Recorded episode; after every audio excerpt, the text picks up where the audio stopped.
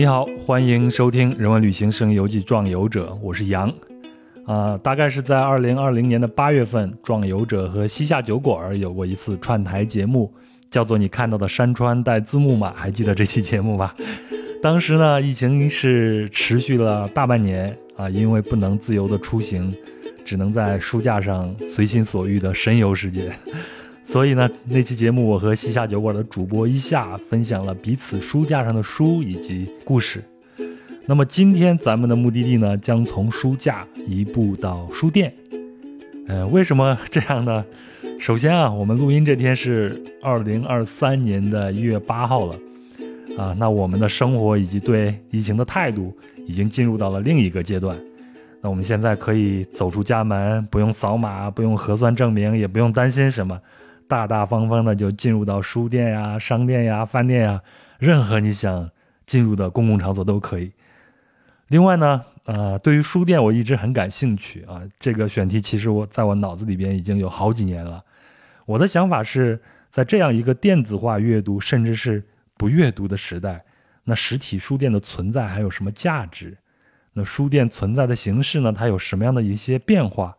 以及书店是如何成为一个城市的旅游资源，并吸引人们进去消费，而且会成为打卡网红地。呃，或者说我们该怎么去逛一个书店呢？那么，我想这些话题啊，那装欧者的老朋友，也就是我们的返场嘉宾一夏是有资格来聊一聊的。我先请出一下给大家打个招呼吧。Hello，大家好，然后又跟大家见面了。然后我是西夏酒馆的主播一夏。呃，其实我也是一个蛮资深的一个书店，就是书店爱好者，以及一位比较资浅的编辑。对，呃，我之前在书店行业从业大概有三年左右的时间。对，然后现在是来到了出版行业。嗯，但整体就没有离开过这个大的圈子，所以呃，可以跟大家浅浅的分享一下我。可能可能是算从小到大逛书店，以及自己身在行业里面的一些观察和感受吧。嗯，哎呀，浅浅的分享，谦虚了啊！我先念一下两年前啊，两年多前一下来做客时的人物简介：传说中没有感情的读书 AI，实际是把书和书店当做情人的热情白羊女。主页编辑，业余写书评，西夏酒馆的电台主播。两年多过去了，一下，你的这段个人简历有没有什么需要修改的地方？嗯，其实我觉得没有太需要修改的，唯一可能受阻的就是，嗯，因为杨哥来邀请我嘛，然后我正好又想到了这三年，我可真是就是。嗯，跟我情人的关系 变得很艰难了，因为我真的是豆瓣有一个相册，名字就叫《情人》，它记录了我去世界各地，包括呃，可能当然更多的是在华语地区逛书店的一个相册吧，一个呃点滴的记录。对对对，所以我真的是称呼书店为我的情人嘛。那个相册里面可能有几千张照片了，但是这几年肯定是更新非常非常少，因为实在是出不去。偶有更新，应该也是就是趁着出差或者呃不得已的一些行程，或者说被动的一些行程，然后我趁着一些空隙，我去努力的逛一逛我们周遭的一些书店。对，然后但是远方的书店就顾不上了，还是跟这个情人有一些疏远了，对不对？是的。嗯，另外呢，去年八月我就收到了一下的赠书，那是一套潘海天先生。啊，一套书啊，两本是《黑暗中归来》，还有《永生的岛屿》，我很喜欢。然后呢，责任编辑一栏写的就是一下的名字。这也是一下拿到编辑证后第一次做责任编辑，对吧？就开始出书了。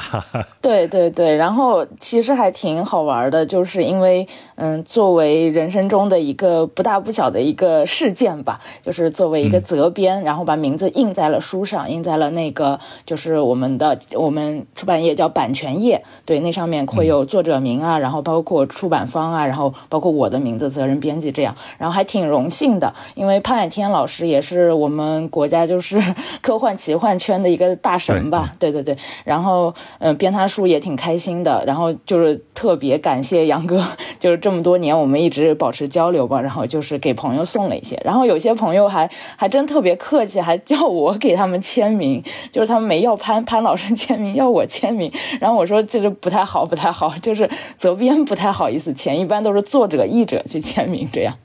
就还挺好玩的。那你送我的这本书上可是你。自己签的啊，写的是永远少年，保持壮游，对吧？对对对，你们强烈要求的，然后关系特别好的朋友，我是还是愿意小小的写一下的。对，潘老师不要打我。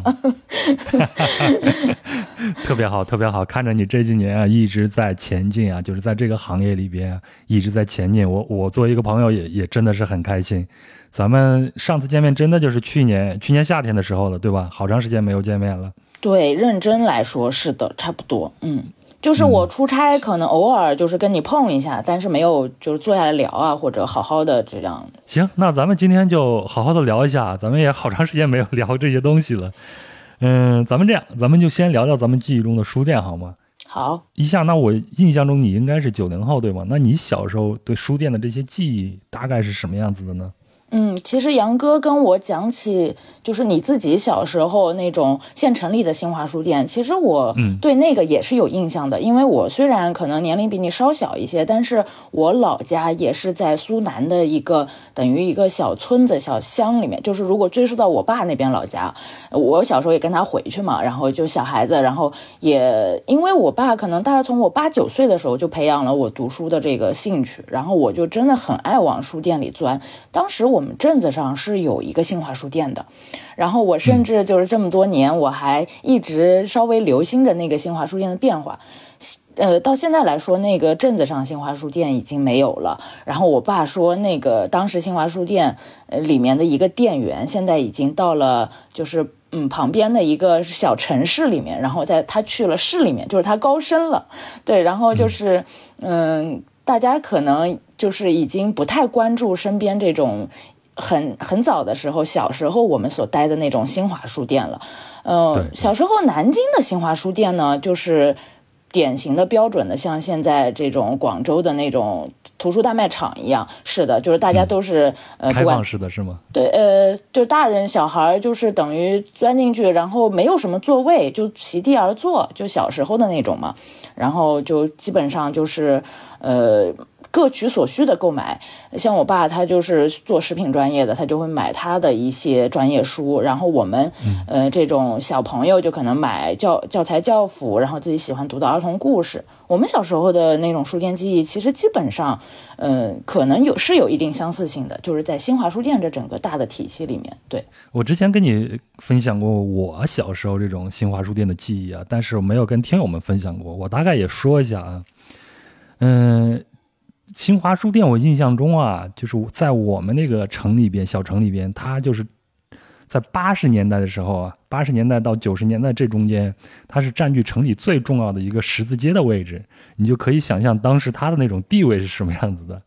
然后里边的那个感觉呢，就像是。可能现在很多年轻的朋友，你们都需要去看电视才能了解到，就是以前那种国有商店大概就是那个样子。它有一个玻璃的这个柜台，后面的货架上才摆着。我们现在说货架，其实书架上摆着很多很多的书。那你需要站在这个柜台外面，你的视力要好一点，你才能看到里边这些书都有什么。然后你需要啥，你再让售货员给你拿出来，然后你再决定买不买。我那个时候就会去买一些教材呀，还有什么正规出版的一些小说呀什么的，都在这儿买。但是除了这种新华书店，我印象中还有一些就是私人的书摊儿，在我们那个小城里边，通常就会卖一些这个盗版书，或者是一些群众喜闻乐见的一些书和杂志。我记得我第一次接触到金庸的小说，就是都是在这种书摊上买的。那还有一种啊，就在我的小时候，八十年代的时候。还有一种叫做租书的那种摊儿，通常就是租那个小人书，然后你可以交了押金拿回家看，或者你就直接交钱在这儿看。我记得应该是五分钱一本，然后你就坐在小马甲上，然后你就坐在这个小马扎上，然后不管冬夏，你都坐在街边就去看就好了。我至今就没有看过这种四大名著的这个原著，但是。我对四大名著所有的故事的了解都是来自于小人书的，这些感觉，这特别是这种书摊啊，这些租书摊啊，我可能你的小时候已经没有了，是吧？一下。对我们小时候应该是，或者说我们作为学生的时候，应该接触的是那种，就是你讲这种书摊儿，我也想起来有一个，就是我们应该叫杂志店，就是我我们青春期的时候，可能那些萌芽呀，然后包括那些我们看的漫画，像什么卡通王什么这些杂志，流行音乐对对对对对，然后他就会有一个店，然后你就直接买，应该是。要是租的话，我我感觉我们那个时候可能已经没有了。但是其实，嗯，想想当时啊，就除了特别便宜，或者说，嗯，就是那种纯文字的杂志，可能买那些特别大画册的那些，对我们学生来说也挺吃力的。对我们那时候还有一些合资的一起买。就如果泛化来说，就是我们当时还接受了九九读书人，就是贝塔斯曼，然后他们的一些订订购。就是我记得我们中学的时候，就是同学们一起一起合起来订一整箱书，就是可能每一本都都没有太贵，对，但是它的起送的那个邮费和那个书的数量可能有一定要求，然后全班那些同学就一起订一些那种闲书，然后一箱子送到班上，大家都很开心。对，其实嗯，某种角度来说，也是现在网购书店的一个雏形吧，是不是？对对对对，哎，你说这个。在我的印象中啊，就有贝塔斯曼这些啊，在我印象中，我都已经成年了，都二十多岁了，就是零零年之后的事情了，对吧？零几年的事情了，对。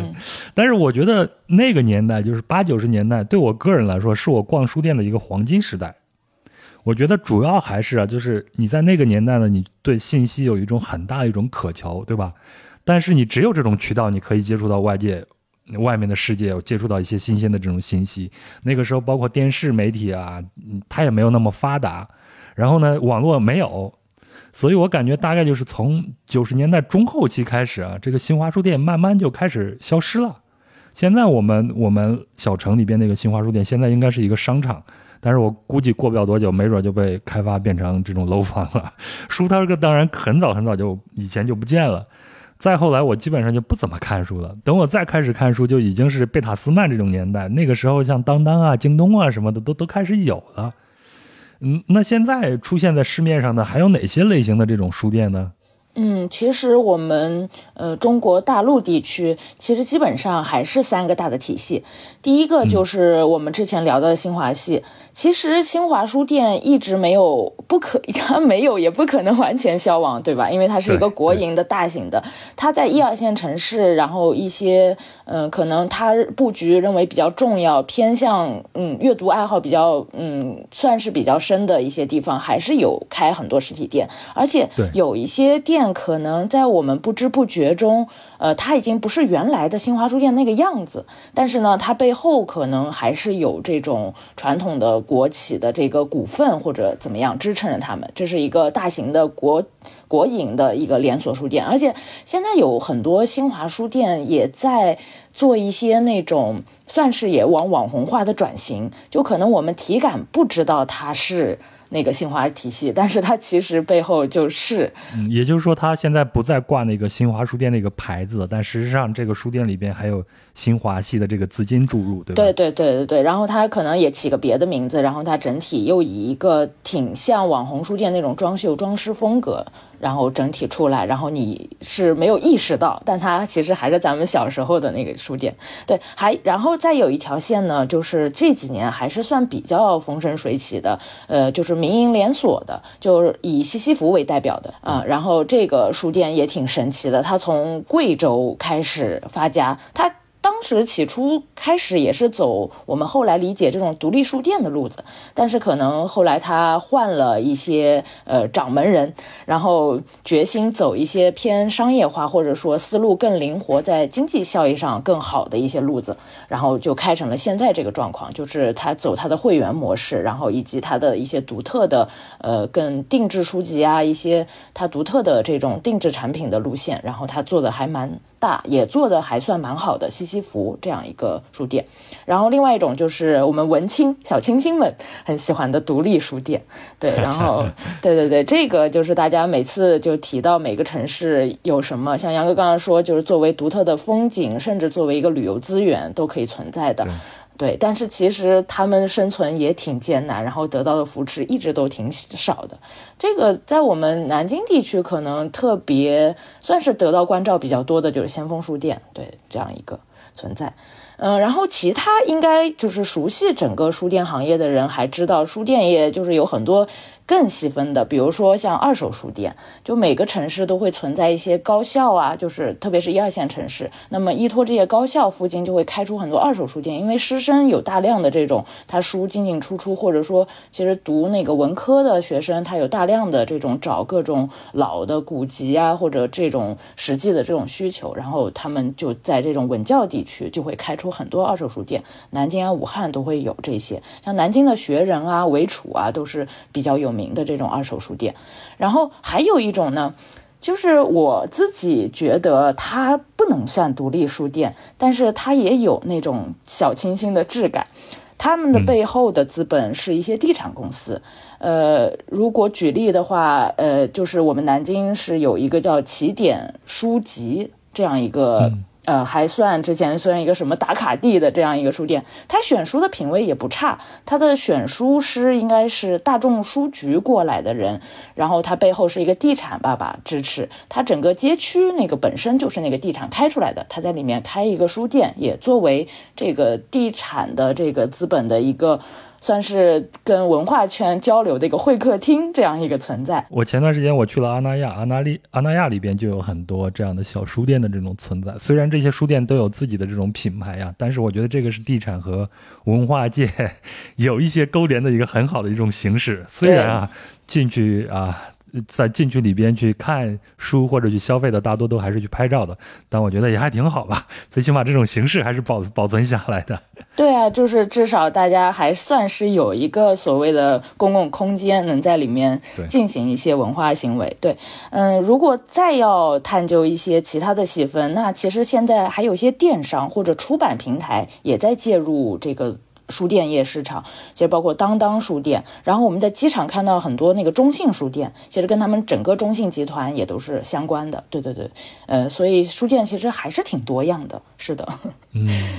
但是啊，也就是这两年啊，就虽然这像你前头说的这个。书店还依然是很多样，但是就是这两年我注意到有一些真正的卖书的书店。我这个真说这个真正的卖书可能是一种偏见啊，其他的书店人家也是在真正的卖书，就是这个意思。就是说这些书店它可能就是偏向于传统型的，就真正的读书人进去会去找一些书看一些书，真正是以卖书为目的这些店越来越少了。而且在闭店，我印象比较深的就是二零二一年的三月份。在北京有一家叫做盛世情的这个书店闭店后，他的经营者范玉福写了一个致读者信，贴在了这个玻璃门上，然后就被被很多的这个媒体报道，我才知道有这个书店的存在。这封信其实我挺想跟大家去分享一下，他是这样写的：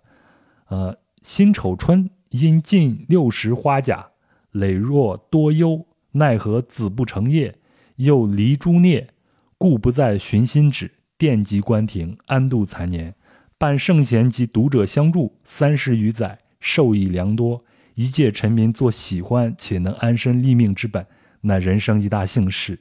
书店渐远，记忆永存。愿文化殷盛，人能祥和。我我其实念这个的时候，我心里还挺忐忑的，生怕我念错字儿，因为他用的很多的字和词都非常典雅。嗯，但里边你像他说的这个“书店渐远，记忆永存”，这个我是不是可以理解成，呃，预示着这种纯粹卖出的书店，它的未来并不是很乐观的？对我其实呃，就是听你念这个。念这种 还挺鼻酸的，就是挺感动的，因为我也是作为一个嗯，也可以舔着脸说逛书店十几二十年的一个老书虫，对，然后嗯，就是一每次听到这种关键消息都挺难过的。包括我最近刚刚听说，就是我在香港逛过的一家叫梅心书屋的，然后也是在特别有名的那个序言书室，因为香港就是大家可能比较知道的，就是他们那个二楼书店的那种状况，因为实在是租金太。高了，然后他们基本上都在一个那种唐楼呃大厦的那种二楼啊、三楼啊，或者就是其实更更便宜的那种楼层里面，然后很逼仄的环境里开一个小书店，本来已经很艰难了。然后这个挺有名的卖古籍比较多的这个梅心书屋，可能也是因为现在嗯。就是香港人也并不比我们更爱读书嘛，就是我们都差不多，就是当代人、现代人，哎，华人就是大家都匆匆忙忙的，主要是为了经济生活而奔奔劳，对，然后他老板也无奈关店，但是也很释然，很像你读的这个盛世情这个老板讲的，就是算了，就是没有人在传承这个，然后大家的生活节奏想法也不一样，关了就关了，也也了无遗憾。就是我也为我喜欢的这种奋斗过了。对，像你说就是书店消亡这个。就是我们身处这个行业里面，其实心里面也感觉这是一个不太可以阻挡的大趋势。其实一个是包括，就即便像我刚才前面说的那种二手书店或者说古旧书店，它依托高校。其实，嗯，大家回现在回头想想，嗯，我们自己上学念书后后面再到后面的小朋友再去上学念书时候，其实后来大家也不再去书店买这些对我就是一个典型啊。对啊，对啊，对啊，就是八九十年代是我。读书的黄金年代之后，有很长一段时间其实是不怎么读书的。嗯，我真正开始重新读书，其实也就是近几年的这个事儿。对，然后你想想，我们的消费购物习惯也都变了，就是也。嗯，对，然后就在流失中。其实南京之前有一些书店还试图举办过，重新举办过相对比较时髦啊、流行的那种什么二手交换啊，试图让年轻人做。我看好像也办了一届，还不两届，就实在是没有这个书，也没有那么多人去做。对，就是客观的生活是这样。然后我也有很多朋友开了书店，然后就是眼睁睁在看着它倒闭，嗯，就像快闪一样，甚至有的时候就挺无奈的吧。但是。嗯，就是无奈又是一方面，另外一方面可能也得就是接受现状。嗯，就是我们可能就是要聊到我们现在的人到底需要一个什么样的书店？就是那种纯粹卖书的书店，它我们心知肚明，它靠情怀啊，然后靠一些呃有限固定，呃可能是回头，但真的为数不多的用户读者是维持不下去的，所以可能就要。在为他们叹一口气的同时，要想想我们现在或者未来还需要什么样的店。对，嗯，哎，那说到这儿，我就又有一个观察，或者说是我的一个疑问啊。同样就是在这些年啊，我看到有一些这种网红式的咖啡馆式的这个书店越来越多起来的。当然，你看新闻，你也会发现他们也是来来往往的，对吗？有些可能红极一时，但是很快他们也消亡了。但是现在我们去一些大的商场啊，什么里边都能看到有一些比较漂亮的这种咖啡馆式的这种书店的存在，他们其实也成为一个文化坐标。虽然我觉得啊，进这些书店进去的人人流量不算少，但还是我前头说，可能更多人是去打卡呀、呃拍照啊、喝咖啡啊、凹造型啊，这些人也是很多的。那么。哎，书店它是怎么从新华书店那样的供销社式这种商店，就变成现在这种 fancy 的咖啡馆似的呢？你是怎么看待这种后者的这种书店的存在呢？嗯，其实我自己想了一条线，我觉得其实是挺，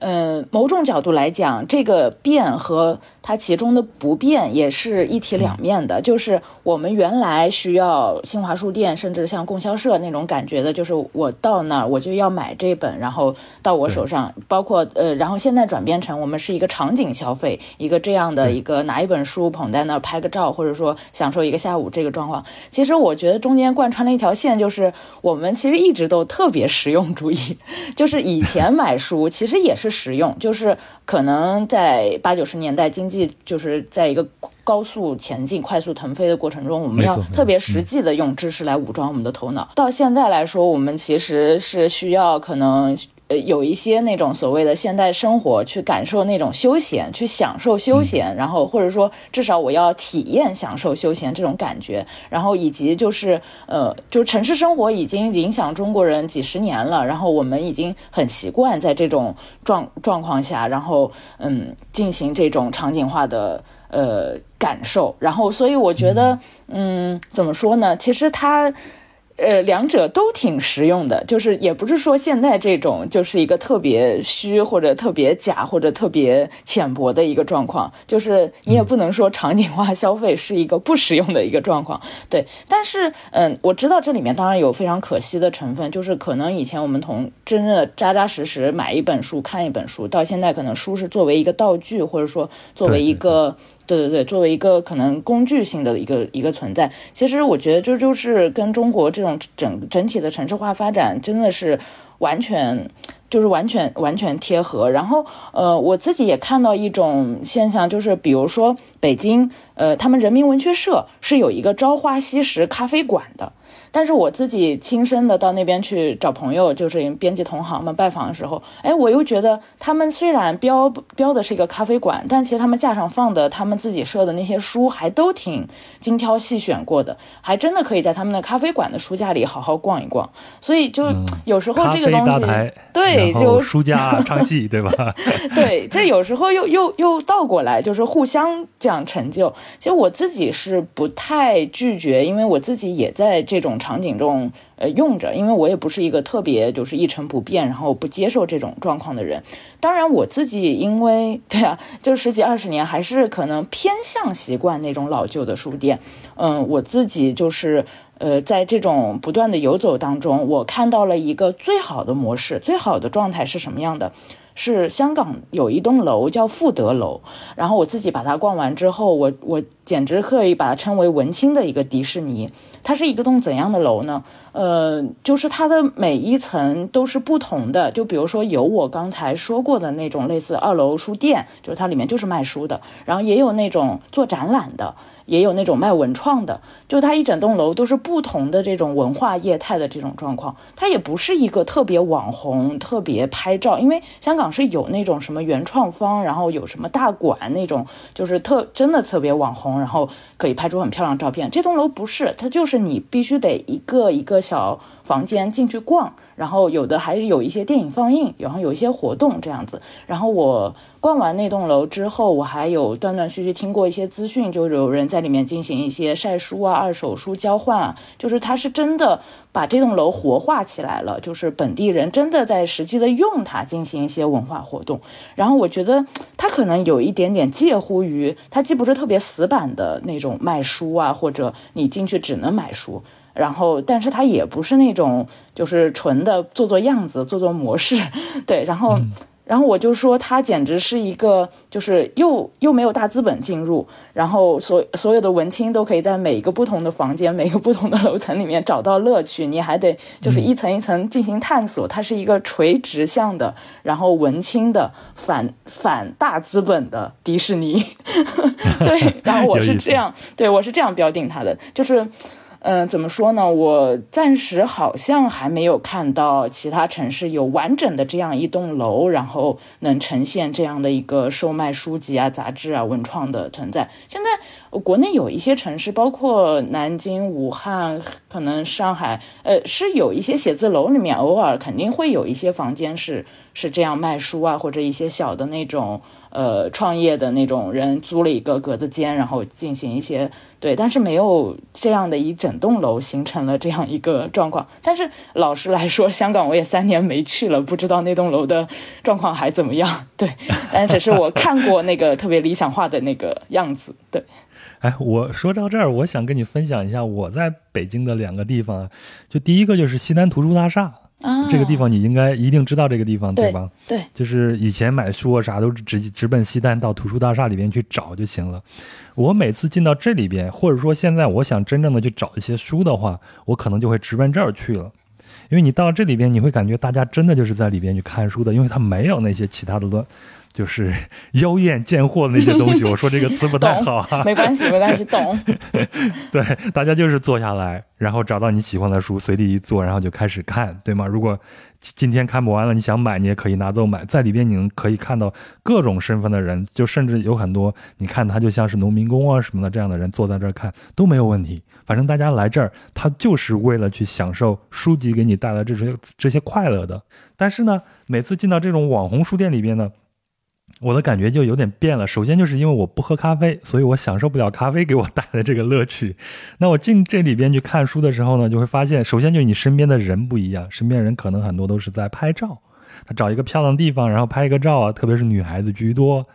男孩子都是负责给他们拍照的嘛。工具。然后很多人就在在喝咖啡，对吗？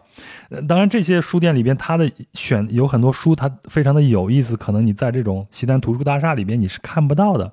但是进到这个网红书店这种里边的感觉，我就感觉，嗯，读书的这个氛围它是第二层次的。哎，那那你现在对这两种，你你你你是什么样的一种感觉呢？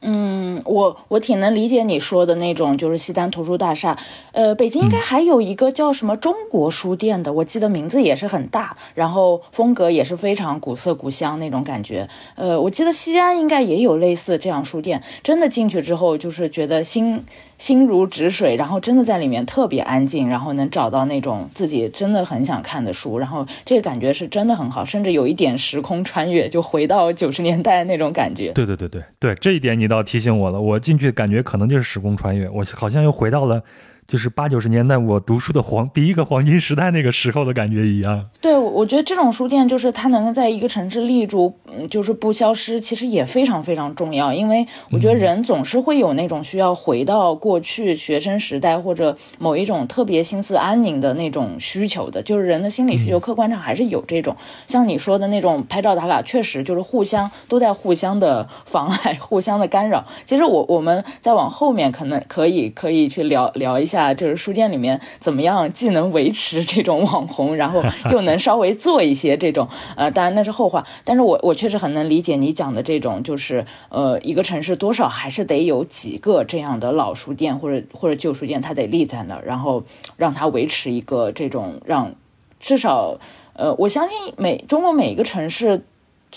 再大呃在。在那个体量再怎么样，总总有几百万、几十万人口，就里面总有一部分人还是需要这样的场所的。是的，哎，反正我前头说人家妖艳贱货啊，我 我知道这样是不对的。嗯，其实我跟你的态度是一样的。我认为有些东西的消逝它是不可避免的，有些东西的崛起它也是顺理成章的。那包括现在比较 fancy 的这种书店啊，咖啡馆式的这种书店啊，它的存在是有它的道理的。我本身是并不反感这些的啊，这一点我一定要这样说。嗯，而且我对这样的书店还有一些小小的一个好奇，就是这样的书店啊，他们通常都会在一些非常豪华的这种呃场所，比如像北京的一些 shopping mall 大商场里边，那他靠什么来承担这些昂贵的房租呢？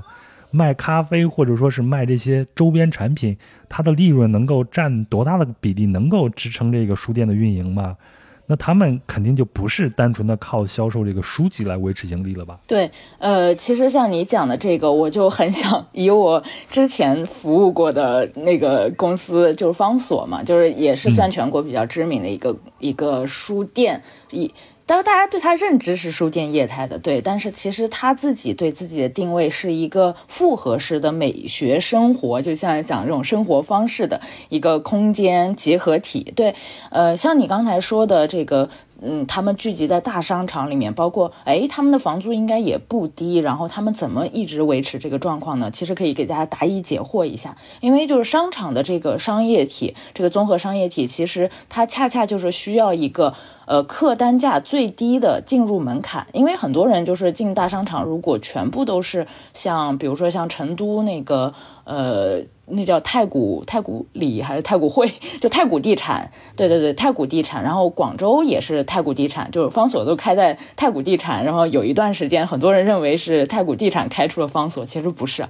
就太那个方所还是自己，它是以一个服装发家，然后开始，然后做这种文化产业的一个公司。嗯，然后像。呃，南京可能是什么德基，然后北京 SKP，就里面也都也都有一些这种可能有一些文化业态或者呃这样的一些书店。对，因为如果它全是 LV，全是 Chanel 这种，就是你确实你进这个商场的理由好像就有点怯，就是我们也不是每天都能进商场买个三万五万的包什么的，就是他要给。呃，那个受众消费者一个先入场的理由，那什么商品才能又相对有点精致，但是又不是特别掉面子，又客单价特别低，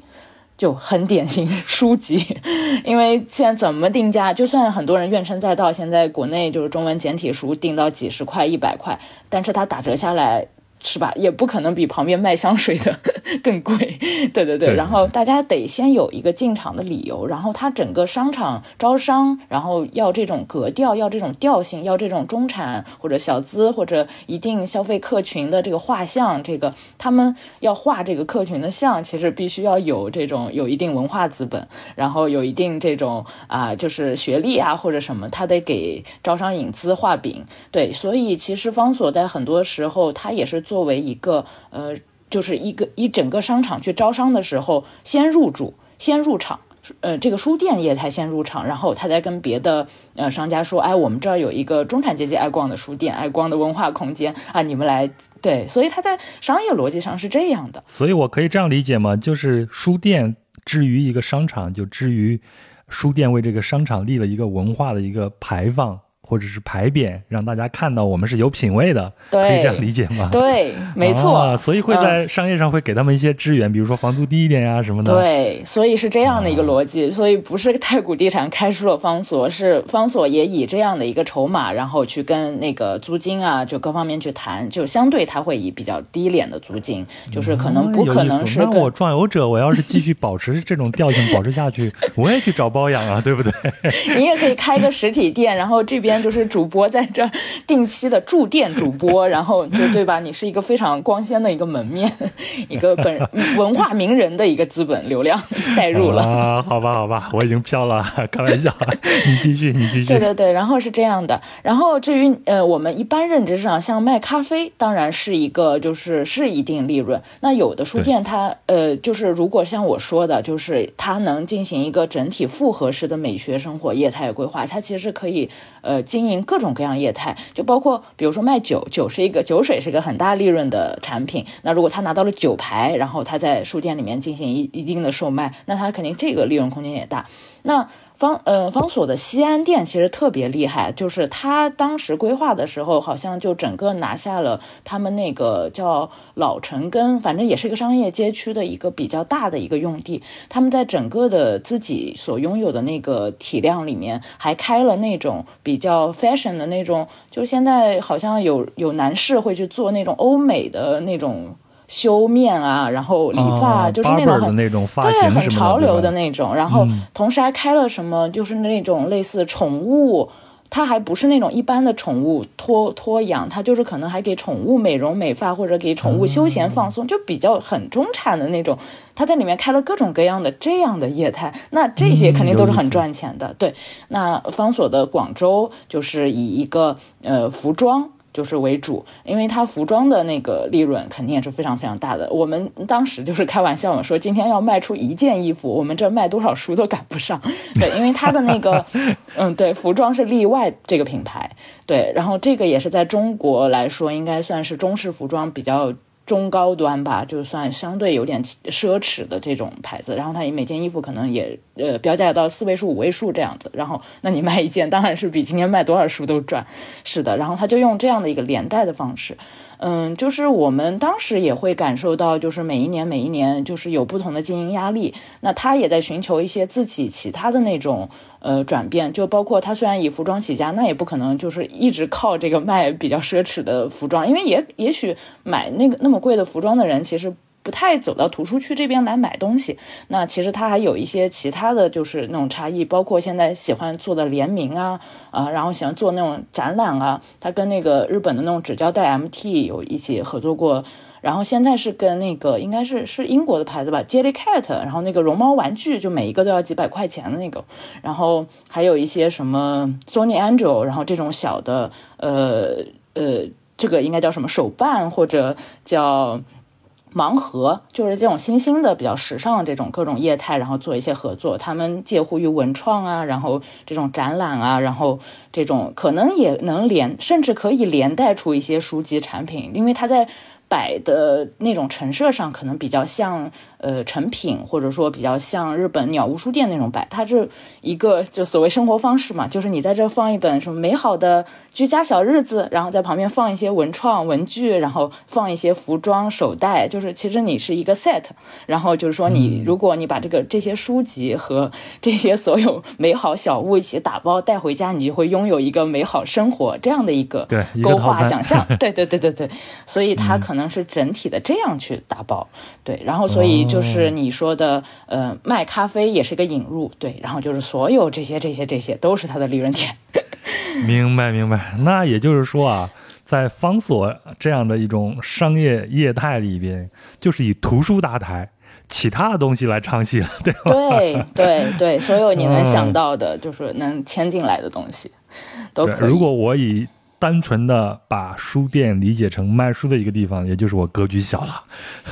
已经完全不理解这个时代的 精髓所在了。我们都有一些老派，对我们都有一些老派的浪漫。好，那咱们大概就了解了一下这个书店啊，现代书店的这种业态，它到底是怎么去设计的。那接下来咱们就好好的去逛逛这个书店啊，看看这个逛书店有什么样的门道。啊，第一个问题啊，这个话题里边我有很多的问题。第一个话题就是我很好奇，作为一个书店的一个经营者，他们如何去选书？毕竟啊，不管你后面去销售什么，那书它还是作为一个门面去出现的。在一个书店里面，会有专门的去选书的这些人吗？还是单纯的就靠这种老板的趣味呢？嗯。其实，如果还是以我前司为例的话，其实是必须要有专业的选书人。呃，其实我们现在也有一个说法叫选书师，就是如果把它职业化来说，就是师傅的师。这个选书师可能是日本鸟屋书店先提出来的，但是也有人说，就是国内也有一些比较优秀的选书师。呃，方所是有原来有一位老师叫郑奋，然后他算是一个比较优秀的选书师。其实，呃。要是再扩大一点来说，广州那个博尔赫斯书店的那个那位老师，就是他经营那个算是比较偏独立书店的那个老师。就是按说每个独立书店的老板自己应该都是一位优秀的选书师，对。然后，但是就是相对比较大的那种呃书店，就是比如说大道方所这样的吧，他就必须得有一个团队，或者说得有一两个领头人专门的去做这种选书，嗯。上上海有一个那个，就豆瓣上比较活跃的一个老师叫藤原琉璃君，我觉得他应该也算是中国比较好的一个选书师。就他们可能都是常年的之前就是做编辑文字工作这样的，或者说真的是常年的读书人，然后他们对书的品味是有自己的一定的调性存在的，所以才能成为这样的存在。但是有时候这也是一个伪命题，就是，呃，谁能达到？就是这个职业，或者说，如果假使有这个职业，它的标准在哪？就好像又是一个模考个证，对吧？对，又一个模模糊糊的一个状态，就是只能说老板认可你，或者说就是经营者雇佣你，然后你就是一个。其实方所开始的时候，应该说他们是有三个大佬，就是廖美丽，她是从台湾成品过来的嘛，其实算是她比较多负责这一块内容的把控，就可以说她是一个大大的管家，书籍这方面大的管家，然后是他来。教下面的呃小朋友们怎么样一点一点去理解这些书，然后进行的一个所谓我们叫选书逻辑这样子，然后哎，大概跟我们聊一下这个选书逻辑是什么样的一个概念呢？对，如果是呃聊到选书逻辑的话，就是得看这个书店它到底想怎么样去推它的书。嗯，其实如果你最不过脑子的。然后就是咱们就用图书馆分类法，因为就是每个城市都会有一个图书馆，然后这个图书馆其实是有一定的标准的，就是其实可以按照就是每个图书馆都是嗯用 A B C D E F G 这样，其实其实它这个是有一个定标准性的，你在 A 下面必须摆哪些书，然后 B 就是你完全不动脑子，然后你不懂书，然后你想开一个书店，你特别懒，当然你这样开书店应该是不行的，然后你就用这套标准，你就可以摆摆。摆出来一大堆书，但你这个完全就是称不上选书了，因为你没有自己的这种想法。像我刚才说到的那个博尔赫斯那个书店老板，他是以那个作家的名字，就是 A B C D E F G，但是这个是有一定的逻辑和他想法的，因为他肯定不是把所有的作家。就是所有 A 开头的作家都放，他肯定放的是他喜欢的这样 A 开头的作家，就放只放一点点，然后他的空间也不大嘛，然后他就是这样的去放他的书，然后你可以看到很强的个人趣味，然后个人的那种选择，个人的品味这样子，嗯。然后，如果是就是方所或者说台湾成品这些书店，他们大致还是会按照，比如说人文啊、社科啊、历史大类会按这样分，但是在里面具体的细的选择上，可能还是会有自己的一定的想法。就比如说方所，他做的是一个，就是中国大陆这边他会参差的，就是做一些那个繁体书啊，然后外版书啊，然后这样不同的书的那个排列。然后你在一般书店可能一般就看到简体中。中文版嘛，你可能没有那么就是眼睛一划过去，哎，这差不多都是这些了，就就你就没有那种停留感。然后，但是方所在排的时候，就可能会有一点就是差异化或者刺激性这样子。呃，最近南京开了一个拱廊计划书店，其实也是我朋友开的，然后他会再更有差异化一些。就是他不是分什么人文历史这些，他是会以他自己的逻辑，比如说我我举例啊，不是他真的这样分啊，就是比如说这一区他起个名字叫占卜，哎，你是不是觉得哎？哎，还可以放这种书的吗？但是其实它里面也许放的一些什么，就是那种志怪，就是没有很神神叨叨，但是其实是有一点那种，就挺妙的。就是他自己能把控的时候，他是可以呃起出这样不同的名字。对，嗯，就是反正不同的书店它是有不同的这种呃选择，然后有不同的想法。你好，我是壮游者的主播杨，现在呢是平地抠饼时间。壮游者是一档独立播客，非常希望能够得到您的资助来维持运营。那您可以通过收听平台，比如小宇宙的赞赏功能来资助。此外呢，公众号壮游者每期都会随免费音频节目发送一篇文章，在文章里呢会有相应的细节图片或者是相关资料，是对音频节目的补充。那您可以通过文章下方的喜欢作者对节目进行打赏，当然您也可以通过转发、点赞、评论的形式来支持壮游者。那如果您使用苹果播客收听节目呢，也请为壮游者打一个五星好评。最后呢，也非常欢迎独具慧眼的品牌方来和壮游者合作，让我们一起做一些事情，让好的内容、好的品牌，让好的听友看到也享受到。好，那就这样。那我知道呢，壮游者往前走的每一小步都离不开您的帮助，再次感谢。接下来，让我们的旅程继续吧。嗯，其实谈到选书师，除了给这个书店空间实体选之外，还有一个就是，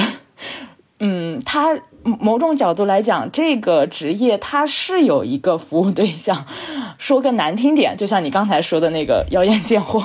我这边说个难听点，就是有土老板会要求选书师们帮他选书，就是他们会有很好的书房嘛，就是就是新。新贵阶层吧，这样说他们，然后就是他们会希望把他们的书房装点的有一定品位，符合他们个人的一种呃趣味，就又不要太庸俗，太就是放了一大堆那种嗯，就是《资治通鉴》或者什么上下五千年，就不要太没意思。对，呃，其实方所也接到过这样的客单的，就是他们会提供一个总价，一些基本的趣味方向，然后其实你是我又开眼界了。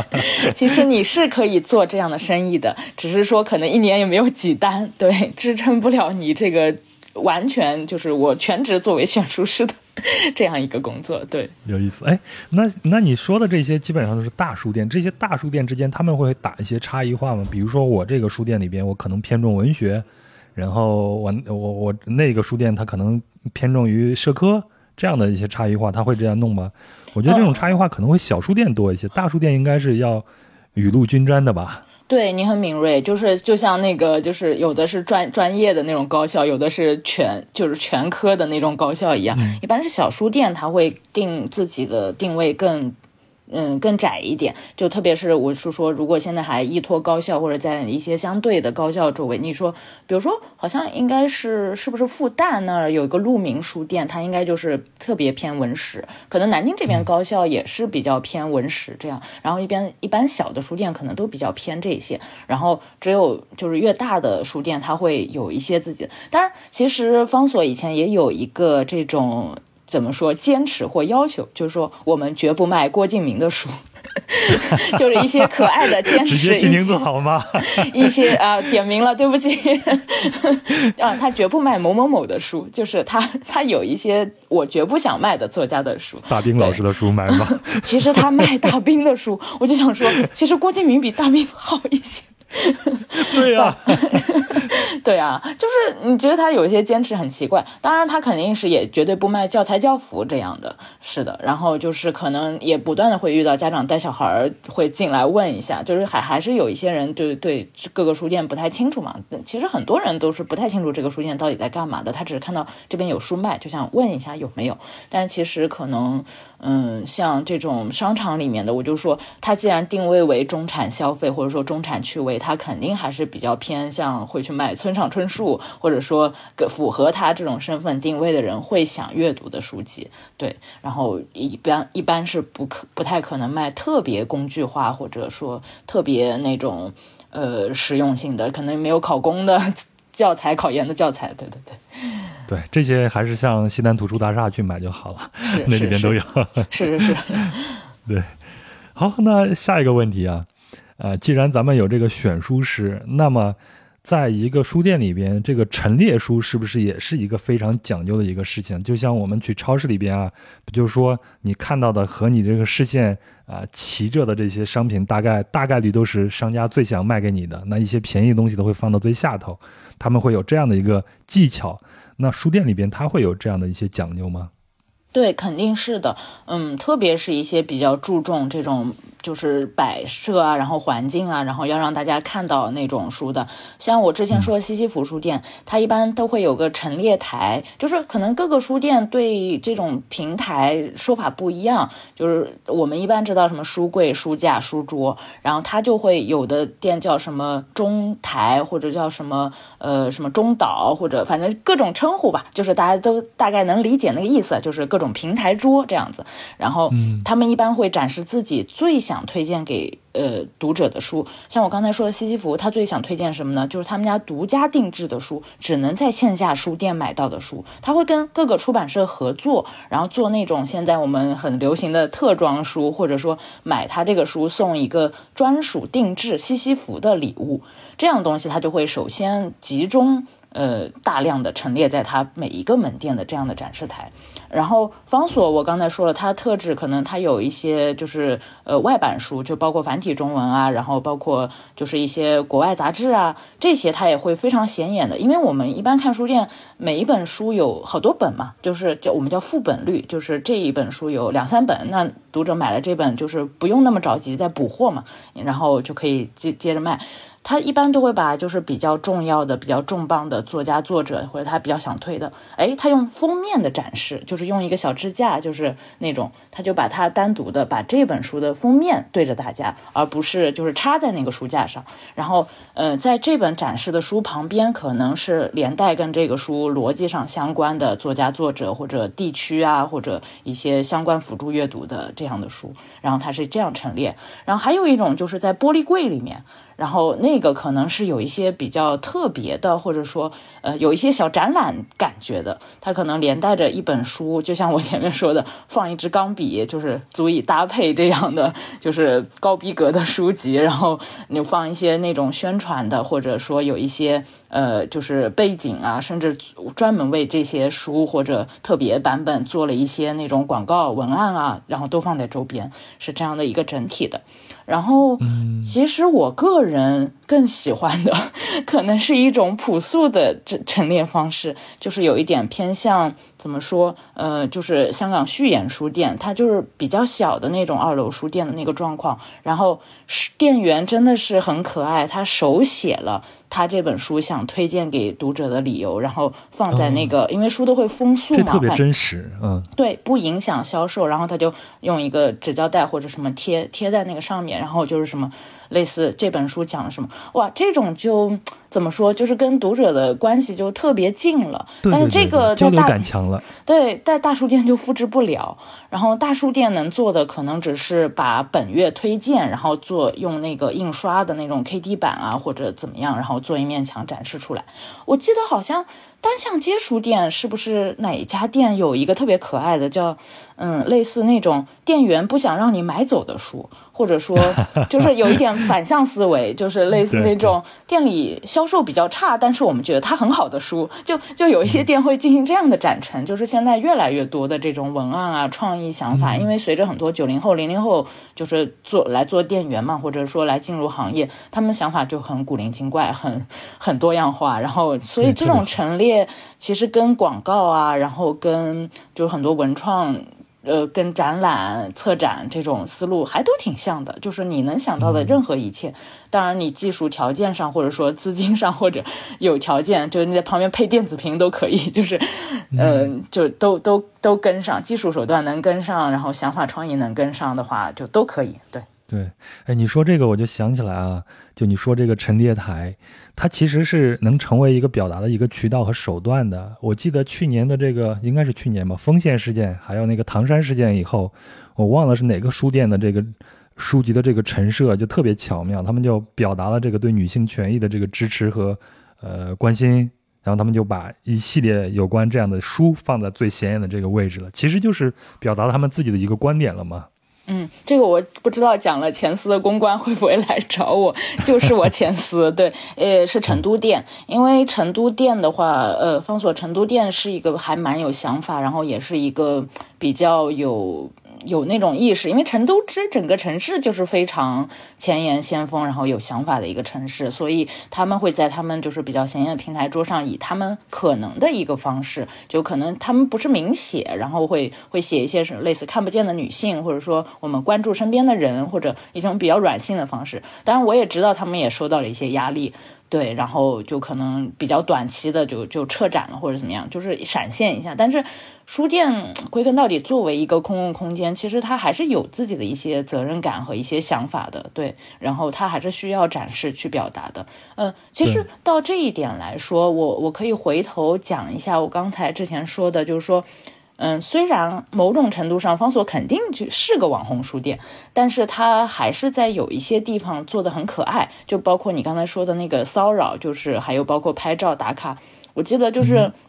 他们有一个事儿是，嗯，有。呃，广州店，诶，之前有一对老夫妻，他们去咖啡那个区域喝咖啡的时候，他们是自带东西的，但是店员也没有阻止他们，反而就是记录下了这个温情的故事。他们会自己铺桌布，自己带一个小灯，然后可能带了自己的书什么。但是其实按店规来说，最好是不要带自己的书，因为会跟店里搞不清啊，或者怎么样。但是那对老夫妇可能太可爱了，反正就是可爱的人，然后就店里就作为一个美谈，然后就。允许他们这样，就是每次他们来，就是他们是特别的，可能是开开呃破过例吧，这样子，就是书店有一些温馨小故事在流传，然后包括你说拍照或者什么，然后有的书店当然很大方，就包括南京先锋书店，它是非常鼓励拍照，一进门就说你可以拍照，尽量拍，甚至来拍婚纱照吧，然后这样子，然后嗯，但是就是方所当然也也会允许拍，但是他应该是不允许直播的，就是不允许你开着那种声音说哇大家好，我现在来到了一个网红书店这样。就是 no no no no no，这店员马上就会阻止。然后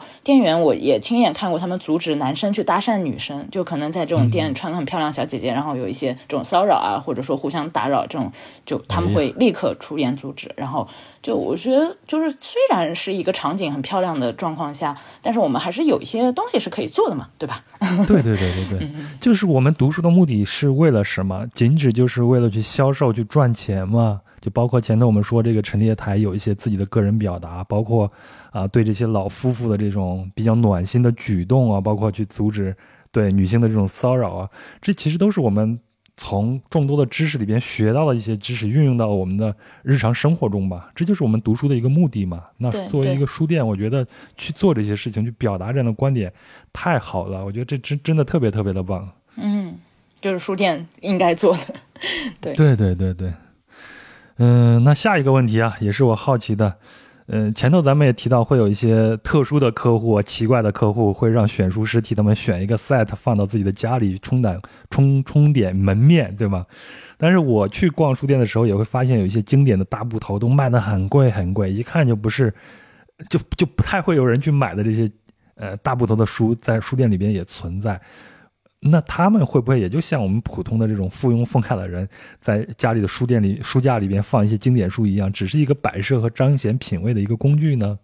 嗯，我觉得可能有一些不同的情况，就是因为书店它不是跟，就是比如说我我之前我是在书店业嘛，然后现在我在出版业了，然后我大概清楚，就是呃，是不是说书店在进书的时候，它跟不同的这个出版商它是有一些谈判的，就比如说你们必须稍微展陈一下我们家想主推的这些大部头，当然你放在很高的架子上，读者拿不到都没关系，但是我希望它就是在你们书店有一定的这种展示，我不知道这里面是不是可能有一些。这种对对对，有一些这种沟通。然后另外一方面就是书店，他是不是自己也想稍微进这么一两套？万一有一个就是特别需要的人，然后他看到了，他整套买走，呃，这对他来说也是一个大胆，也是一个 很大的销售。对对对，我有可能是这样的。那还有一种确实是，呃，可能比较偏向我。呃，它是两种之间的一个微妙的沟通。就比如说我我现在在的这个比较大型的一个比较多做外国文学的一个出版社，然后它是有一套非常经典的那个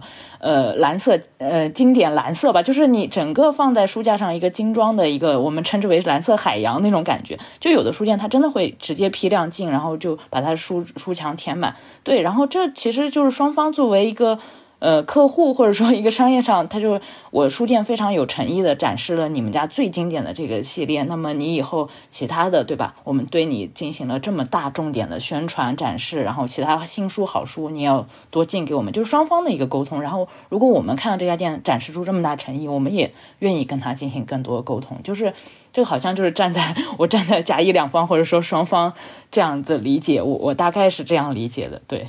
嗯，各种考量都有。对对是的是的，对，反正我现在有时候啊，就碰见这些书店，我也挺喜欢去逛一逛的，因为有很多书，虽然我现在读书都是以电子书为主了，因为我经常搬家，搬家的时候书实在是太不方便了，所以只能以电子书为主。但是我也挺喜欢去逛一逛书店，因为你在里边能看到很多啊，你在电子书里边你根本不会发现的这些书，也就是这些选书师他们的重要的功能之一，就是替你找到这些书，然后陈陈列出来，让你看到它。另外一个呢，就是有很多书，它可能在电子书上确实不太好表现出它这个书的这种质感，以及它设计的那种精美的这个程度。那这个时候可能就真的是一本实体书拿在你的手里边，会感觉更好了，对吧？对，就是特别图像书、影像书，然后那种跨页的，然后或者它装帧设计上是有心思的，比如说它在书的那个书脊或者呃就是侧边或者做了什么设计，就是你电子书真的是完全没办法就实现。对，行，那我对书店的这个好奇啊，哎，还有一个，就是你作为一个曾经的书店工作人员和爱好者，你自己去逛书店的时候，有没有一些啊独家的心得或者说攻略分享给我们呢？嗯，这个其实就是感觉，就是让敞开聊，就是那种三天三夜。但是我就点到即止吧，因为就是逛书店本身就是我本人旅行的一个主要目的地。我我不知道，就是有可能不同的人就进行自由行或者出去旅行的时候是不同的想法。有的人可能特别爱看世界各地的市场，哎，确实很好玩。我就是菜市场。对呀，对我我觉得呃那个也会是我的一趴，但是我可能有非常重要的一趴是逛书店，所以因为这一趴跟我很多。旅伴，然后也有一些就是沟通，当然就基本上没吵过架。就是如果他们愿意跟着我去逛，我可以就是跟他们一起去，然后包括跟他们一起讲一讲这种里面的门道。如果他们不愿意，我就我们就进行短暂的这种分开旅行，然后。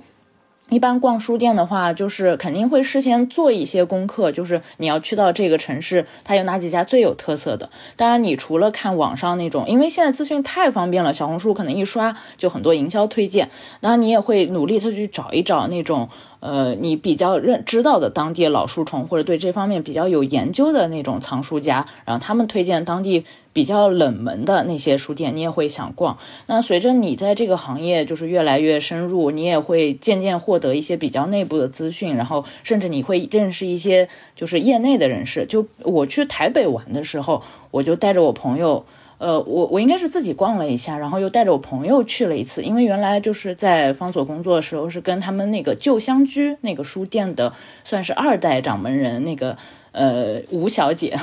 然后就是有一些交道，对，然后之前是神交，然后后来我去到台北的时候，就去他书店专门去逛，呃，如果有这样的关系，那当然因为这是特例，然后。他就会把他私藏的那个密室打开，然后你就可以进去。对对对对对，但这菜单是吧？对对对对对，就打开了哈利波特那种密室的感觉，就是对开了开了隐藏的隐藏的关卡，但这个有点不可复制。但是嗯，可能是因为有工作便利。但是我其实觉得，呃，即便是普通读者，就是心特别沉，然后你呃，如果特别喜欢某个书店，你跟他们的，因为这个行业其实打交道门槛还是挺低的。如果你是真爱书，大家聊上几句就知道了。然后。嗯，如果你是真的想要去了解，还是不难的，就是也没有那么大的特权的这种差异。然后，如果你是去国外一些书店，就包括日本，肯定是所有人都想去逛那个神保町那种旧书市集，因为每一个店都是。不一样的独家的那种特色，比起逛他们那个鸟屋啊，其实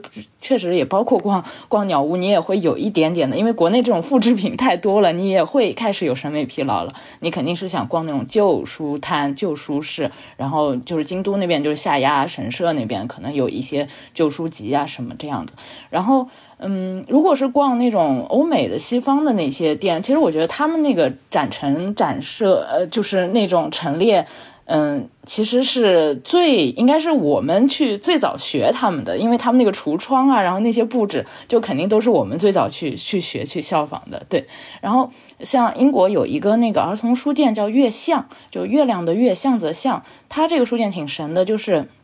也是我朋友，然后不知道，就是反正挺有能力的，拿到了授权，然后在南京开出了就是除了英国之外 第二家月巷。然后你可能看到这种英国风格的儿童书店，然后那种蒂芙尼蓝，然后整个橱窗装饰的哈利波特那些陈列什么的，然后就是特别有意思。你就是觉得这种书店也是特别值得你去逛，然后特别值得去驻足，因为它特别垂直，你可以在它一个书店里面了解到大概现在世界上各种儿童文学啊，然后或者孩子们喜欢。读什么，或者就整个大的风向，你都可以，呃，就是一个小的领域，你可以在一个书店里面了解到它几乎是全貌的东西。我觉得这种也是特别值得去逛的一种书店。对，然后如果你是大批量买，然后就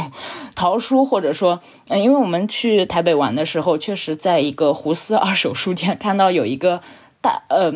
老伯吧，我不知道他是。台北本地人还是还是哪里人还是游客，他带了一个箱子来买书。然后，而且那个书店还是爬楼梯的，就吭哧吭哧要上去的。然后他带着箱子过来，把箱子买满了，然后再把它拎下去。哇，我觉得这个就很强。他是扫货来的，当然肯定买到的也是他特别心爱的这种书，就是在这种二手书店。然后他懂得淘，然后要怎么淘，然后他就可以淘到。然后像台湾就很好的书二手书店茉莉书店，然后也可以很便宜的价格买到很多还挺好的书。但是可能你要自己去找，然后自己去。对着自己的兴趣爱好，慢慢的去去观察、去看，对。啊，今天你可以给我提了好多好多一个书店，回头 麻烦你给我列个单子好吗？我放到咱们的视频简介里边。好的，好的，好的。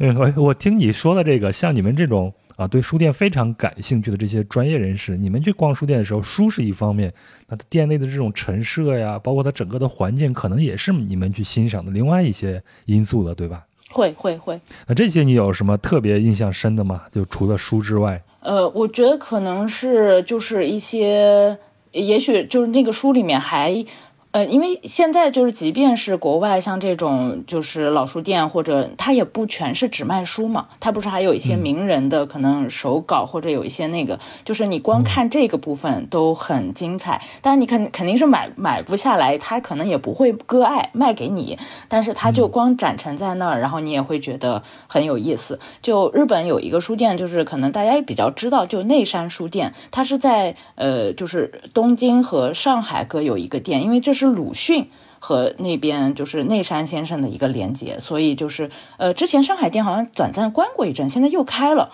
然后，所以这是一个文豪或者说文化人之间的一个沟通。他在两个城市各有一个店，好像也度过了百年的时光吧？对。然后那个店里面就会有一些专门针对这个鲁迅的相关内容，肯定也有一些他的那种相关的展陈啊什么。我觉得就是你光进书店看到这些内容，就哪怕你。呃，不管他允不允许拍照或者什么，你就是你近距离的看过他们，然后也觉得哇，就如沐圣光，就是觉得嗯，也感受很好。然后嗯，像那个日本的神保町那种旧书店，你在那逛，就是可能会看到很多字画呀，然后包括呃，可能跟我一起去逛的朋友有安徽的，然后安徽的旅伴就会说哇，我们的宣纸，然后就是一下看到家乡的东西了。然后对，但是日本人也很尽惜自止嘛，然后很喜欢这种文化什么的，然后就在那卖。啊，或者什么，然后你就会觉得，哎呀，这种，我就觉得这种两国之间的这种连接，或者说让你在国外看到一个这样的东西，会让你觉得很感慨。就是我不知道在你的节目里我有没有讲过我去那个呃塞尔维亚的那个事儿，然后就是在塞尔维亚的那个书店，因为我们国家那个陈丹燕老师是塞尔维亚旅游大使，对，然后我就是在他们那个呃，就最主要那条街上，应该叫米哈。一 落完了，有点忘记人家那条主街名了。对，在他们最有名的那条大街上的最大的一个书店，真的一下子看到了橱窗里直接就是陈丹燕老师所有那些书的大海报和什么。就我觉得这种展陈一下给你给到你的震撼也挺大的。对，然后我觉得像这种时刻也是书店所给予到的冲击，可能不是具体的某本书，就是它的一些呃。不管是边角还是一个大橱窗的展陈，就是如果触到你懂的那个文化基因或者那个 DNA 动了，你就会觉得哎呀很感动。对，哎，我我跟你分享一个我自己印象最深的一个书店啊。好，呃，这个印象深并不是因为书，因为那是在阿根廷的布宜诺斯艾利斯，我可能去看他的那个书籍，我可能也看不太明白。嗯，主要是他那个地址，它是由一个歌剧院改造的。嗯，这个书店应该是叫做希腊人，如果我没记错的话。嗯，它是整个由一个歌剧院改造，它的那个喝咖啡的地方是放在那个舞台上，然后下面包括好，应该是有三层，这到处都是陈列的这种书，然后你在里边去可以自由的走来走去去看，但它整个那个环境。我觉得应该是用气势来说，就一下子就让你进入了那种庙堂那种感觉。你知道，我们进入到那种大的这种寺庙宫殿，它都会把建筑修得很高，让你的这个人产生一种渺小感，对吧？嗯。那我进到这个书店的时候，就产生一种渺小感。你抬头一看，四壁上头全是那么高的地方，全摆的都是书书架，然后你觉得你自己哦，好渺小啊，知识的海洋好大呀。哦。能体会，能能能想象那种感觉，应该也很好。行，那咱们聊这个书店啊，聊的也差不多了啊，咱们还有时间，咱们再聊聊图书编辑，好吧？因为我自己也做过一些报纸编辑嘛，对图书编辑还挺感兴趣的。好呀。呃，去年你是考了个证啊，这个我就很好奇，在我国成为一个职业编辑需要考什么证，考什么内容的？嗯，其实就很多人就是说，现在图书上印的编辑眼花缭乱，看不懂，就是因为有一些就是新兴的各种图书品牌、图书公司，他们会在上面印，呃，不，除了传统的像我们这种传统的出版社，我们是出版社，然后就会印责任编辑。然后他有现在有的书上甚至会印策划编辑、营销编辑，什么就是像一整整个就是原来图书上都不会印的那些人名就印了一大堆。然后他们说，到底谁为这本书负责呀？然后归根到底来说，如果按。比较合法的 那种角度，按道理还是那个责任编辑要为这本书负责，对它叫责任编辑嘛。然后，但是你成为责任编辑，必须要考一个证，然后你得有，就是我们国家那个编辑证就是分初级、中级、高级。然后像我们这种，就是呃，如果你要挂上责任编辑，最起码最起码得考到中级的这个证。然后，所以我们都是考了中级，直接考了中级，因为一般出版社对你的那个学历啊，各方面年资的要求，其实你直接就可以，呃，以一个那个硕士的这个学历，然后就是去考这个证了。然后我这个学渣考了两年才考过，所以刚刚才变书。不要内疚，你想想我做了十年的编辑，我都是非法的。没有没有没有没有，谈不上 谈不上。不知道有编辑证。呃，因为因为现在很多其实，嗯，某种角度你刚刚讲是非法的，就是呃，很多书现在印一个特约编辑，然后在很多图书公司，其实实际上编这本书的人都是特约编辑，但是他必须要跟出版社合作才能拿到书号嘛，然后这些东西，所以就是。必必须要出版社那边再出一个老师作为责任编辑，但是实际上这本书的辛劳肯定都是那个特约编辑在做的。对，然后像我们熟知的什么新经典啊，什么一页磨铁啊，可能很多公司他们图书公司都有这样的情况，就是其实是特约编辑在做所有的事儿。然后至于说什么考试内容，哎，本学渣记不太起来了。但是就基本上是基本上是考两两种嘛。然后一个是就是编辑这种实操实务，然后还有一些就是思想，就是肯定是指导性、思想性教育方向。其实还有一些数学题，就是要考那个你怎么算这些 算这些图书的印章啊什么，就是你最后要得出这些书印量啊什么。哎呀，这个我就特别差，那个 那个计算题我就是背套公式，然后就努力算。我也不知道有没有算对，反正就是惊险的通过了考试。哎，数学真是我的，对，数学真是我的一生之敌。我现在连四位数的验证码有时候都记不下来。对对对，就是其实要是提数学的话，咱俩都能抱头痛哭了啊！真的，真的，真的。对，然后但是其实到实操层面，还是对那个就是你实际学学习里面那些图书的，就是这种各种呃实际内容，就是咱们就是民间老百姓经常讲的看错别字啊啥的，其实这个技术用的才是最多的。对对对，就是特别实际。哎，那你现在成为一个持证编辑了啊？一个合法的一个编辑，那你们如何去定一一本书的一个选题呢？就像以前我在报纸工作的时候，我们这个选题每次都会开这种选题会，对吗？然后定下来选题以后，然后我们才会去和记者一起去。做一下分工，然后让他去实地的采访，形成文章回来以后，我们再做一些编辑，最后才开始定版的。那你们的流程大概是什么样子的呢？其实也很像，就是你可以把我们理解为一个，你们就是必须花更长时间、更多人和更多纸，呃，以及更多印量可能去做的。一个东西就是你们呃报纸呃其实其实那个纸媒时代我也接触过嘛，包括报纸杂志就那个就是它的，然后从报纸杂志到书，它那个那个就是一份儿的那个量不是往上递增的嘛，就等于是我们也得先开选题会。其实像我们这种对就是外国文学的这种，我们还涉及就是版权部，就是帮我们平时就累积下来，就是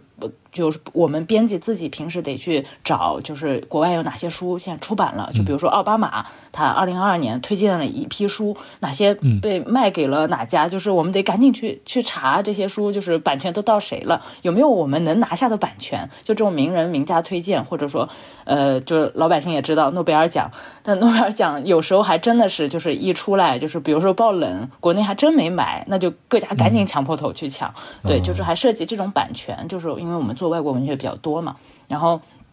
这样的话呢，呃，就是平时累积下来这些，然后到一年，我们还是要会有定期的去开这个选题会，看哪些是我们。就是拍板定了，我们得要做了，或者说已经买下来了，今今年要开始搞了，就是要去找译者呀，找封面设计啊，找这些，就是其实也是一道一道一道一道这样子的。然后就是整个选题会，其实主要还是领导们去拍板，因为像我们这种比较传统的，可能呃下面编辑有，当然有建议建言权，有的也也比较资深的编辑讲话很有分量，但是就是最后框定我们到底要做哪些，肯定也是就是群策群力，最后最后领导定下来到底要弄弄哪些。然后开始弄了，其实也跟你们一样嘛，只是我们图书的这种配件，这种它作为一个一个物质实体的这种各种东西比较多，然后包括大家深恶痛绝的腰封啊，但我们现在在减少做，就不要做，少做，尽量腰封要不改贴纸这样。对，然后这个书得用什么封面？像我就是我做的那个责编书，虽然是瓶装书，也很简单的，就是胶胶定的那种瓶装书，应该是也有一个外封，对吧？也有个内封。那么我们我们就要想好去找一。个设计师去做，然后大概大概也要给人家留出这个设计的时间，然后包括找翻译。我那个书嘛，因为是中文原创的这种科幻书，就可能没有存在翻译。我主要是我在那儿看那个基本的内容啊，然后把它理清定下来，然后。然后，如果你要找翻译，要给翻译老师时间，因为也许很好、很优秀的翻译老师，他手上稿子已经排到了大后年或者更远。对，你要跟人家敲定时间，请人家帮你翻。然后，因为翻译的过程中可能还涉及，呃，他还要找别的专家。因为像我们有的书是涉及小语种的，像我们做那个莱姆的书，然后我们虽然用的是英译本，但是其实它原文是波兰语，他们还得找波兰语的专家，然后去再进行一些核实啊、校对。就是其实这里面功夫还是挺多的。然后你要把一本书就是整个的就是都弄下来，就是 其实还是很多零零碎碎。如果你这本这个周期也很长嘛，通常。对，就是我们经常对外做新书预告，但是基本上我们自己内部也吐槽说，有点像画饼，就是跟读者说一月份可能要到三月份，说三月份可能要到六月份，就读者。等书等的是是不太准的，我们没办法做一个特别准的预告，但可能每个月的那种时候节点也是会有要求，因为我们自己也会给自己带的来，然后逼自己就是下个月必须得出什么书了，什么时候得下印厂了，必须得印印出来了，到读者手上了，对，然后其实我们还是有自己的一个节奏的，只是说如果你跟我们框一个特别。特别准的那可能不太行，对，就是会有一些这种时间上的小偏差。对，如果我刚刚讲的，就是这个书的零配件，如果还涉及一些工艺制作工艺，就包括书封面那些，或者说这个书想做一个现在这种流行做特装书，给它刷个金边儿，刷个那种做个图案，你还得再找设计师，然后再找工厂，再做别的工艺，那又是别的流程，就是有的时候还精装修了。对，真的是精装修。挺挺挺复杂的，是的。嗯，行，反正听完我也大概明白了，就是要定下选题啊，你们还要去拿版权，对吗？如果没有版权问题，要叫找作者，然后后面还有各种装修的这种问题啊。但是啊，我最关心的啊是。一个责任编辑和作者的关系是什么？因为我当初在报纸做编辑的时候，和我的记者们哦，那可是吵了不少架。对，像咱们就拿你做的这本书，潘海金先生这个《黑暗中归来》和《永生的岛屿》啊，你是责任编辑嘛？嗯，那你像潘先生，他已经是成名的大家了，你有权利去改动他的文字吗？嗯，我这个问题是不是问的太直接了？啊，没有没有没有，我可以回答。哎，这本书它其实是我们的一个合作书，就是它是有一个叫未来局，对，就是中国一个做科幻这个方面，就是各种文化产品比较比较厉害，他们也有自己的播客啊之类的，对他们算是一个这种文化公司，然后跟我们一起合作，就是原始稿件是他们提供给我们的，但是他们提供的稿件呢，肯定也是不是一个特别就是完备，因为他呃这两。两本书出的算是比较多，是他早年的作品，以及加上了他近年，呃，相对近年的一些新作，但是比较多的是早年作品，因为他早年作品甚至有一些在论坛上连载的，甚至有一些就是那种因为年代久远，就可能 Word 导 Word 导 Word，然后就已经出现了有一些错漏或者什么，我肯定是一些网络用语啊这些啊，对。也有，然后就是网络用语的过时，或者说淘汰，或者怎么样，嗯，这个我不能给他改，我肯定给他加注释，我我我不能给他就是，就是做成那种怎么说，我不可能给他改动人物实际讲话的内容，或者说文风或者那些形容词什么，应该基本上都不能改，但是我可以把它弄的就是。呃，就是我把它恢复到一个正常的，就是放在纸面上可以读的，因为它也许在论坛上的时候，它那个断行或者是不流畅，或者说不太对，或者是网络网络时候读的，它每一个句都断行 那样子，对，因为方便网络阅读嘛，这样子，然后得把它恢复到一个纸质文本的一个行文的这样一个状况，对，但是实际大家读到内容肯定是他本人文风的这样一个呈现。然后至于我跟作者的关系呢，我是。跟他是有微信一些直接沟通，但是其实我跟他这些沟通，其实基本上涉及了一些就是呃财务上的呀，然后涉及了一些就是实质性宣传上需要他本人出现的。但是我多数时候是在跟那个就是对接的合作方，因为是他们拥有他呃作品的一个版权原始版权，对，然后。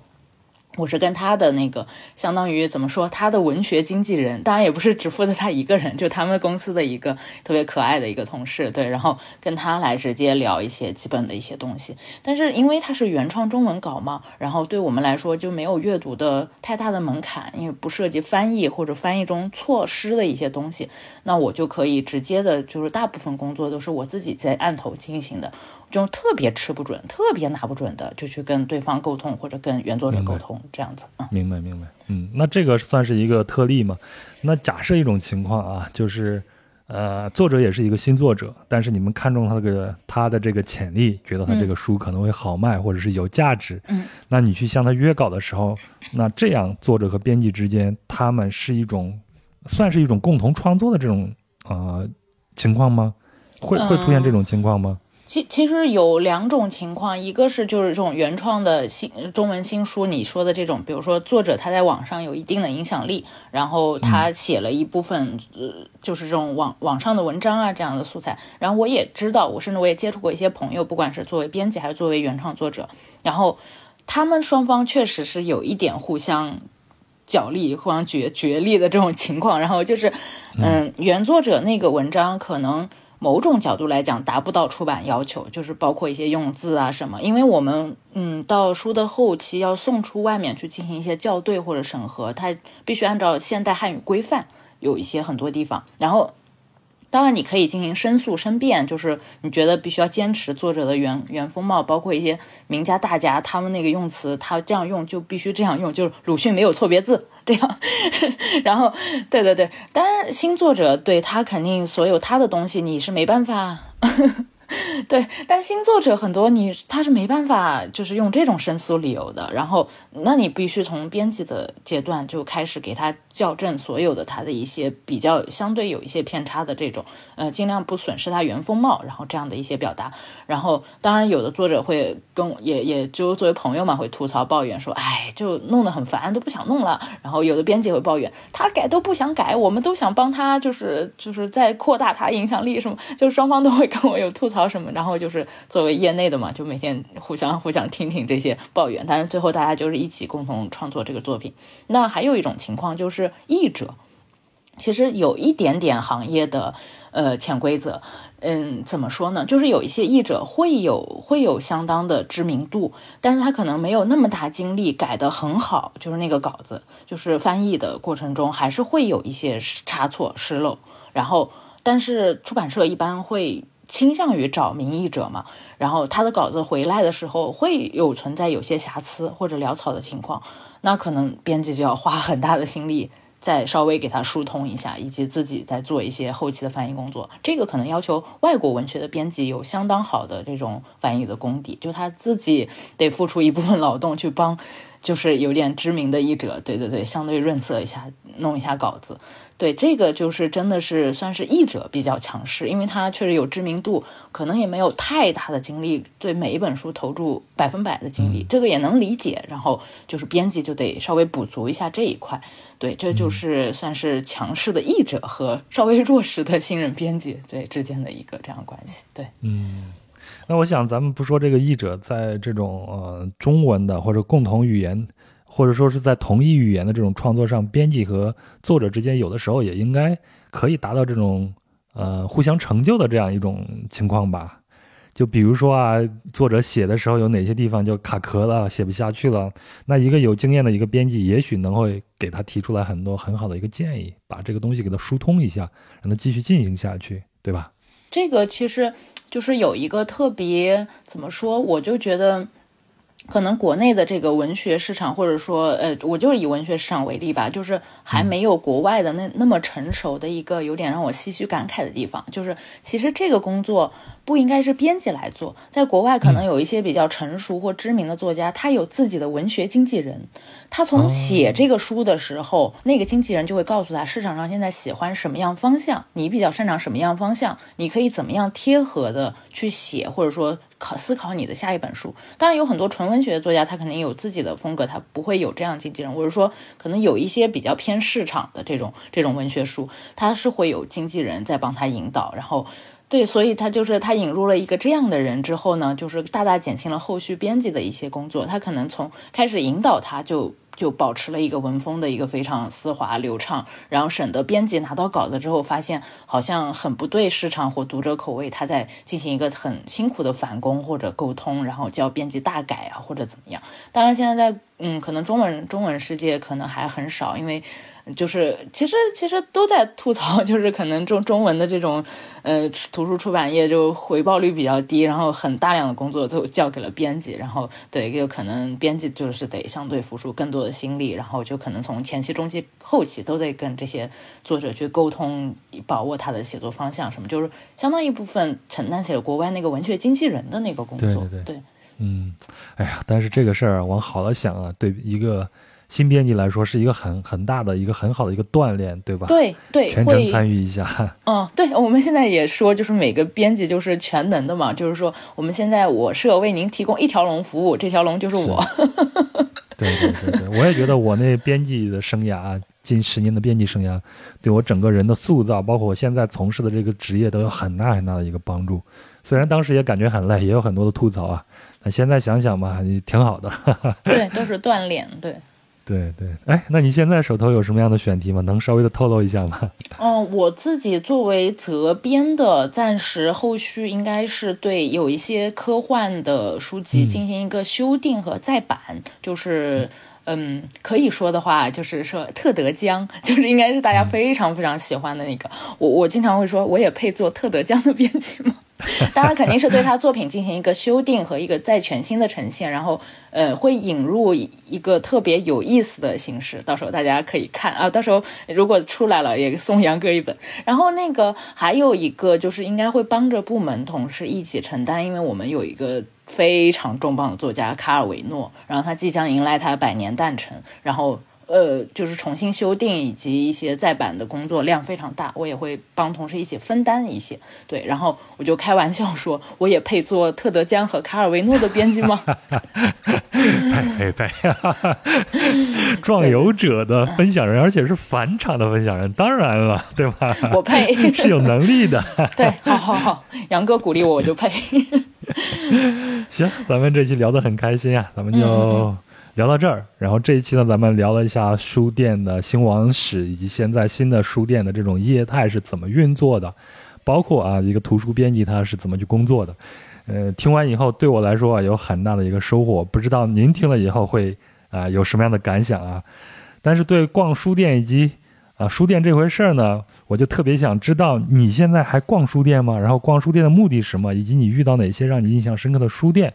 就非常欢迎大家在留言区里边给我和一下留言，那我们看到的好的一些，我们都会去回复的。那咱们这期就到这儿，非常感谢一下，给大家说个再见吧。谢谢杨哥，大家再见，拜拜，拜拜。